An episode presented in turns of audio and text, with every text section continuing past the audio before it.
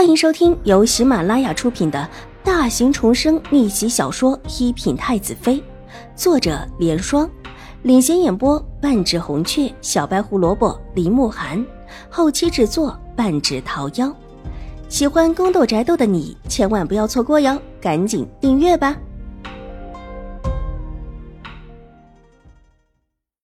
第六百五十一集。世家小姐的贴身之物，又岂是能随便丢的？这若是有男子拿了去，就是毁人名节的事情。秦婉如这话说的很得体，虽然没有表示出多少的亲热，但对这事很重视。有几位稳重一些的小姐连连点头。这种情况之下，自然是以先找到耳坠为主的，否则有可能真的出事情。周王疑惑的看了看秦婉如。又回头看了看自己派出去的小太监，当时下去接触秦玉茹的唯有自己的这个小太监。小太监向他挤了挤眼睛，从怀里取出了一块帕子，帕子微微的鼓起，虽然上面看起来还算平整，但周王还是发现了不同。这帕子是他放在小太监身边的备用帕子，伸过手去捏住折叠起来的帕子，感应到帕子里有东西。有点圆圆的，还有一些长长的。抬头看了看秦玉茹耳朵上的坠子，脸色微变。难不成当时这秦大小姐居然还胆大的向自己私送了耳坠？这也不对，应当是把自己的小太监当成了陈王，所以暗中向陈王私送了信物过来。想到这一点，周王的心放了下来。美貌的女人多了去了。他一点也不想要眼前这个，如果让他赖上，那可就麻烦了。王叔，给。周王笑嘻嘻的走到陈王面前，把手中的帕子连着裹在里面的耳坠一起递到陈王的手中。陈王下意识的伸手接过，戴德接到手中，也是脸色微变。他的反应并不慢，立时也想清楚这件事的前因后果。眼底浓浓的厌恶，居然往楚留州派下去的小太监手中塞耳坠，这是以为是自己的小太监，打算跟自己私相授受了。他可是一点也不愿意和这名声不佳的秦大小姐牵在一起。来人，帮着秦大小姐找找耳坠。陈王不动声色的把手中的帕子递到身后站着的喜气手中，喜气接过。在手里捏了捏之后，满脸的惊愕。他也懂了，但不知自家主子是什么意思。陈王侧目看了看秦玉茹，头微微的摇了一下。喜气立时看懂，招呼着身边的另外几位太监，一起往来路上去找。大姐，你之前走过的是什么地方啊？我们一起过去看看吧。这边一连串动静，并没有瞒过秦婉如。他却仿佛没有看到似的，只对着秦玉茹道：“好，在那边。”知道自己今天不带路是不行的，秦玉茹心慌意乱的伸手随意的一指，那耳坠是他以后想私会成王当借口的，是他求见成王殿下的一个理由。他相信成王殿下只要和他好好说一说话，必然会喜欢他的。可眼下这种情形却是他没有想到的，又是秦婉如这个贱丫头，原本是借她移开众人的目光，没料想居然事情越发的糟糕起来，心里暗暗咬牙，却又不得不指了方向。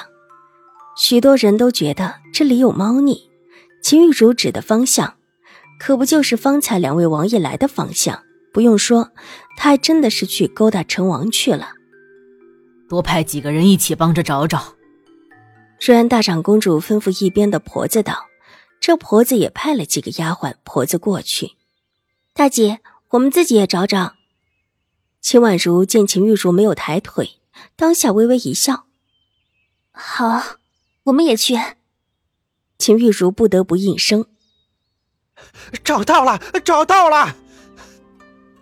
有人突然之间大喊起来。秦玉茹的心头突突一跳，下意识的去看陈王，但见他一脸平静的站在那里，目光也转向跑过来的一个小太监。当下心头一慌，莫名的觉得不好，拿着耳坠跑过来的一个小太监，气喘吁吁的跑过来禀报：“成王殿下，奴才找到了，就在那边的树下。”小太监伸手随意的一指，秦玉茹脸色僵硬了起来，轻咬着唇，差一点摔倒。她费尽心机把耳坠送到了成王的手中，难道成王殿下不要？所以才重新的把自己的耳坠送了出来。那他之前让小太监表现出来的对自己的关注是什么意思？抬起头，目光含泪的看着成王，身子摇摇欲坠，这样子怎么看都觉得这其中有事，而且还是关于这位成王和秦玉茹之间的事情。原本喧闹的场景，因为秦玉茹的这一幕，立时安静了下来。众人的目光从秦玉茹的脸上转到了成王的脸上，静等成王的说辞。眼下的这种情景，若说两个人之间没事，任谁也不会相信。成王坦然自若的回头，看了看秦玉茹这种渲然欲泣的神情，仿佛极为不了解似的，退后一步，看向周王：“周王，之前是你的小太监下去问的这位小姐的事。”难不成是他那会掉的耳坠？原本成王并不想把周王拉扯到这上来。之前周王把帕子递过来时，他接了，也算是把这事儿接下来。但眼下秦玉茹的这通样子，却让他不得不把事实真相铺陈出来。他韬光养晦这么多年，而今更是迫不得已娶亲，可不愿秦玉茹这颗老鼠屎坏了自己的大事。本王怎么知道他的事儿？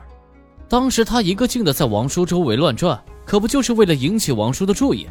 本王就派人下去问问，不清楚他的耳坠掉哪儿了。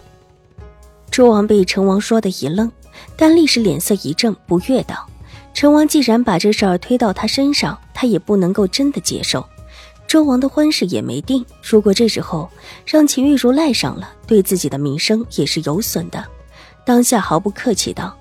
两个各说一句话，立时把当时秦玉茹做的事情完整的呈现在众人的面前。